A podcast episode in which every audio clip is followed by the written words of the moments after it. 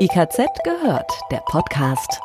Für Entdecker und Macher, für die IKZ-Community. Neueste Infos aus der Branche, Tipps für alles rund um Haustechnik, Fachplanung, Energie, Klima und mehr. IKZ, schon gehört?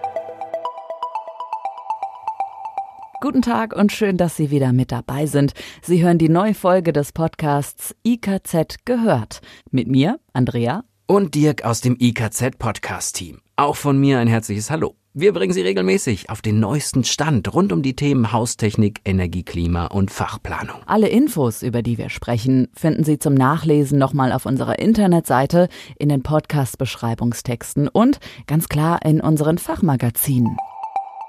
Heute geht es um diese Themen. Hier ist unser Überblick. Wir sprechen über die Belüftung von Innenräumen und wiegen Vor- und Nachteile ab zwischen zentraler und dezentraler Wohnungslüftung. Einzelheiten dazu gleich. Dass sich Viren auf verschiedenen Wegen ausbreiten und damit zur Ansteckungsgefahr für viele Personen werden können, ist schon lange bekannt. Nach neuen Erkenntnissen ist ein wichtiger Aspekt dabei die Luftfeuchtigkeit im Raum. Darüber sprechen wir gleich. In unserer Produktvorstellung haben wir einen digitalen Helfer für alle Baustellen im Programm von Uponor. Und eines unserer Themen heute, welche Maßnahmen sind erforderlich bei Betriebsunterbrechungen von Trinkwasserinstallationen? Das optimale Klima. Im Büro, im Wohnzimmer oder im Keller. Fachleute wissen, wie wichtig Lüftungen mit Ventilatoren in energetisch gedämmten Häusern sind. Aber ist ein zentrales oder dezentrales System besser? Hier scheiden sich die Geister, auch weil es keine grundsätzliche einheitliche Regel gibt. Unterm Strich gilt, welches System für einen passend ist, sollte unbedingt individuell entschieden werden, weil so viele Faktoren zusammenkommen. Bedürfnisse der Bewohner, Hausbau, Kosten, Nutzen, Umsetzbarkeit. Hier aber ein paar Anhaltspunkte. Für den Komfort der Bewohner ist nicht nur die Frage des Luftwechsels entscheidend, sondern ebenso ein gesundes Innenraumklima.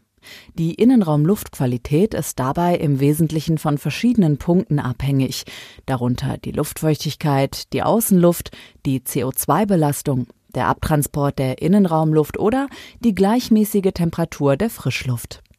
Welche Vorteile und Einschränkungen weisen zentrale und dezentrale Lüftungssysteme auf, um diese Kriterien für ein gesundes Innenraumklima zu erfüllen. Die Grundlage der Auslegung einer Wohnungslüftung ist die auszutauschende Luftmenge pro Raum und Stunde. Generell gilt, je höher das zu bewegende Luftvolumen, umso größer die erforderliche Förderleistung des Ventilators. Das setzt raumweise in die Außenwände eingebauten Ventilatoren Grenzen. Denn zu hohe Drehzahlen können für die Bewohner eine zu große Geräuschbelastung mit sich bringen, ein Minuspunkt für dezentrale Systeme. Im Vergleich dazu ist der Ventilator einer zentralen Wohnungslüftungsanlage objektbezogen zu dimensionieren, ohne dass die Gefahr einer Schallemission besteht. Zentrale Anlagen sind in verschiedenen Baugrößen verfügbar, schallgeschützt montiert und werden in der Regel nicht im direkten Wohnbereich installiert. Neben den Aspekten der Strömungsregelung ist das Verfahren der Feuchtigkeit ein weiteres wichtiges Detail. Möglich ist eine geregelte Rückgewinnung der Luftfeuchtigkeit durch Rotationswärmeübertrager, die in zentralen Lüftungsanlagen verbaut werden können. Eine Überfeuchtung der Räume im Sommer wird dadurch ebenso vermieden wie die Austrocknung im Winter. Ein anderer Aspekt der Raumluftqualität ist das Filtern der Außenluft. Auch hier weisen zentrale und dezentrale Systeme wichtige Unterschiede auf. Hochwirksame Filter stehen gleichermaßen für immer mehr zentrale und dezentrale Systeme zur Verfügung. Sie können sogar kleinste Partikel wie zum Beispiel Bakterien, Viren und sonstige gesundheitsschädliche Nanopartikel zurückhalten. Die Praxis zeigt allerdings, dass Partikelfilter häufig gewechselt werden müssen, Gravierender als die generellen Kosten für ein dezentrales oder zentrales System sind eben diese Kosten für den Filterwechsel. Bei dezentralen Systemen müssen mehrere Filter gewechselt werden, was in der Summe teurer ist als bei Filtern zentraler Anlagen. Und bei zentralen Wohnungslüftungsanlagen kommt die Reinigung des Kanalnetzes hinzu. Werden die Filter konsequent gewechselt, sind die Verunreinigungen in den Leitungen gering, also hygienisch unbedeutend. In der Regel ist es ausreichend, bedarfsgemäß nach einer optischen Kontrolle groben Schmutz raumseitig aus den Abluftkanälen abzusaugen.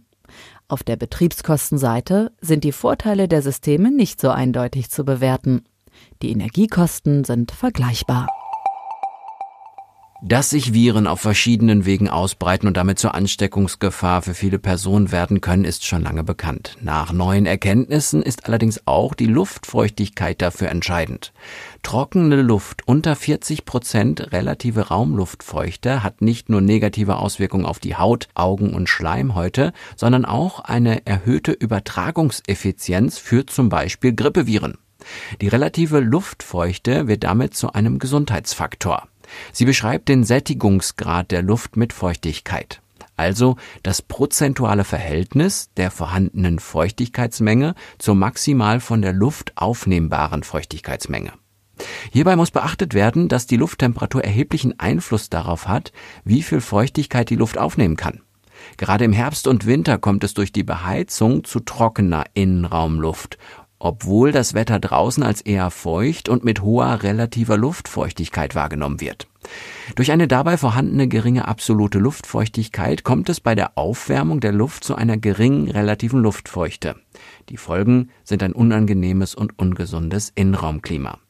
Nach einer neuen Studie, über die der Fachverband Gebäudeklima seit Jahresbeginn im Internet unter mindestfeuchte40.de aufklärt, ist die Überlebensrate und Übertragungseffizienz von zum Beispiel Influenzaviren bei einer niedrigen Luftfeuchte am höchsten. Dieses Kriterium ist im Winter erfüllt. Im Sommer ist dagegen zwar die relative Luftfeuchte niedrig, die absolute aber höher als in den Wintermonaten, und das könnte erklären, warum die Influenza im Winter vergleichsweise massiv auftritt. Diese negativen Effekte auf die menschliche Gesundheit lassen sich den Untersuchungen zufolge durch eine Mindestluftfeuchte von 40 Prozent verringern. Zur Luftbefeuchtung in Wohnhäusern werden Dampfbefeuchter, Verdunster und Ultraschallbefeuchter als Befeuchtungssysteme angeboten. An dieser Stelle sprechen wir über unsere Produktvorstellung. Heute Uponor.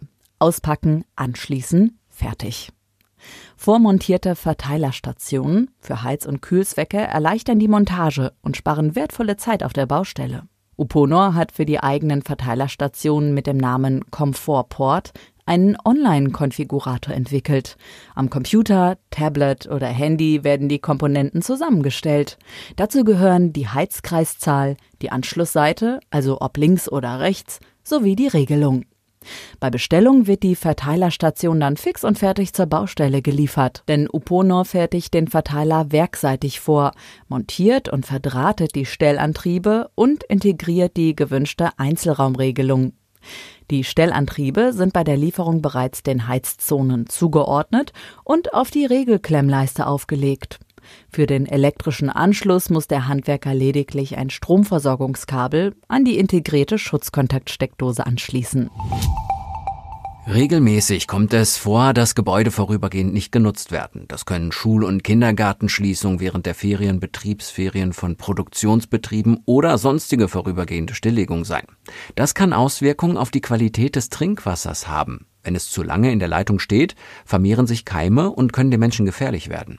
Auch wenn sich keine Gäste, Besucher oder andere Nutzer im Gebäude aufhalten, die Restaurantküche kalt bleibt oder im Betrieb kein oder nur wenig Wasser fließt, muss eine normale Nutzung simuliert werden. Eben bestimmungsgemäß, als würde das Gebäude so genutzt wie vorgesehen.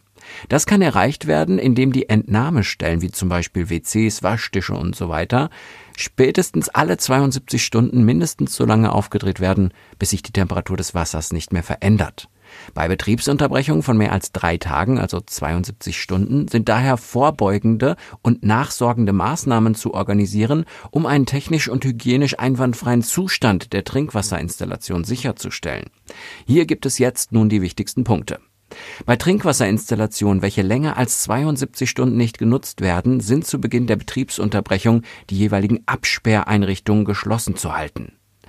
Sollen die Leitungen nicht abgesperrt und weiterhin gespült werden, kann es je nach geplanter Dauer der Betriebsunterbrechung sinnvoll sein, die Trinkwassererwärmung abzuschalten. Wenn die Trinkwassererwärmung abgestellt werden soll, muss diese jedoch auch kalt ausgespült werden. Das heißt, die Warmwasserleitungen sollten nicht erst langsam durch den für Legionellen günstigen Temperaturbereich abkühlen. Die Zirkulationspumpe sollte während der Spülmaßnahme in Betrieb bleiben. So wird sichergestellt, dass auch das warme Wasser in der Zirkulationsleitung gegen kaltes ausgetauscht wird. Bei Betriebsunterbrechungen ab vier Wochen sollte generell die Wasserversorgung abgesperrt und die Zirkulationspumpe abgeschaltet werden. Ein weiter wichtiger Punkt. Bei Wiederinbetriebnahme nach spätestens sieben Tagen genügt es, das Wasser mindestens fünf Minuten fließen zu lassen. Wichtig ist hierbei, mehrere Entnahmestellen gleichzeitig zu öffnen, um für eine genügend starke Durchströmung der Verteilleitungen zu sorgen. Die Spülung wird getrennt sowohl in der Kalt- als auch in der Warmwasserleitung durchgeführt. Bei Wiederinbetriebnahme nach maximal vier Wochen ist ein vollständiger Wasseraustausch an allen Entnahmestellen durch Spülung mit Wasser durchzuführen. Weiterer Punkt. Sollte die Unterbrechung länger als einen Monat dauern, sind zusätzlich mikrobiologische Kontrolluntersuchungen, allgemeine Keimzahl und auf Legionellen durchzuführen, und zwar sowohl in den Kalt- als auch in den Warmwasserleitungen. Und noch ein letzter Punkt. Ist eine Stilllegung von mehr als sechs Monaten abzusehen, ist sogar die Anschlussleitung durch das WVU, also das Wasserversorgungsunternehmen, abzutrennen. Mit diesen Maßnahmen sollte es in Zukunft keine hygienischen Probleme bei Trinkwasserinstallationen geben. Für heute war es das erst einmal mit den Neuigkeiten aus dem IKZ gehört Podcast-Team. Bleiben Sie uns treu, wir halten Sie auch weiterhin auf dem Laufenden. Sie wissen, bei uns hören Sie immer das Neueste rund um Haustechnik, Energie, Klima, Fachplanung und mehr. Bis zur nächsten Folge. Bis dann. IKZ gehört. Jetzt reinklicken und noch mehr entdecken. www.ikz-select.de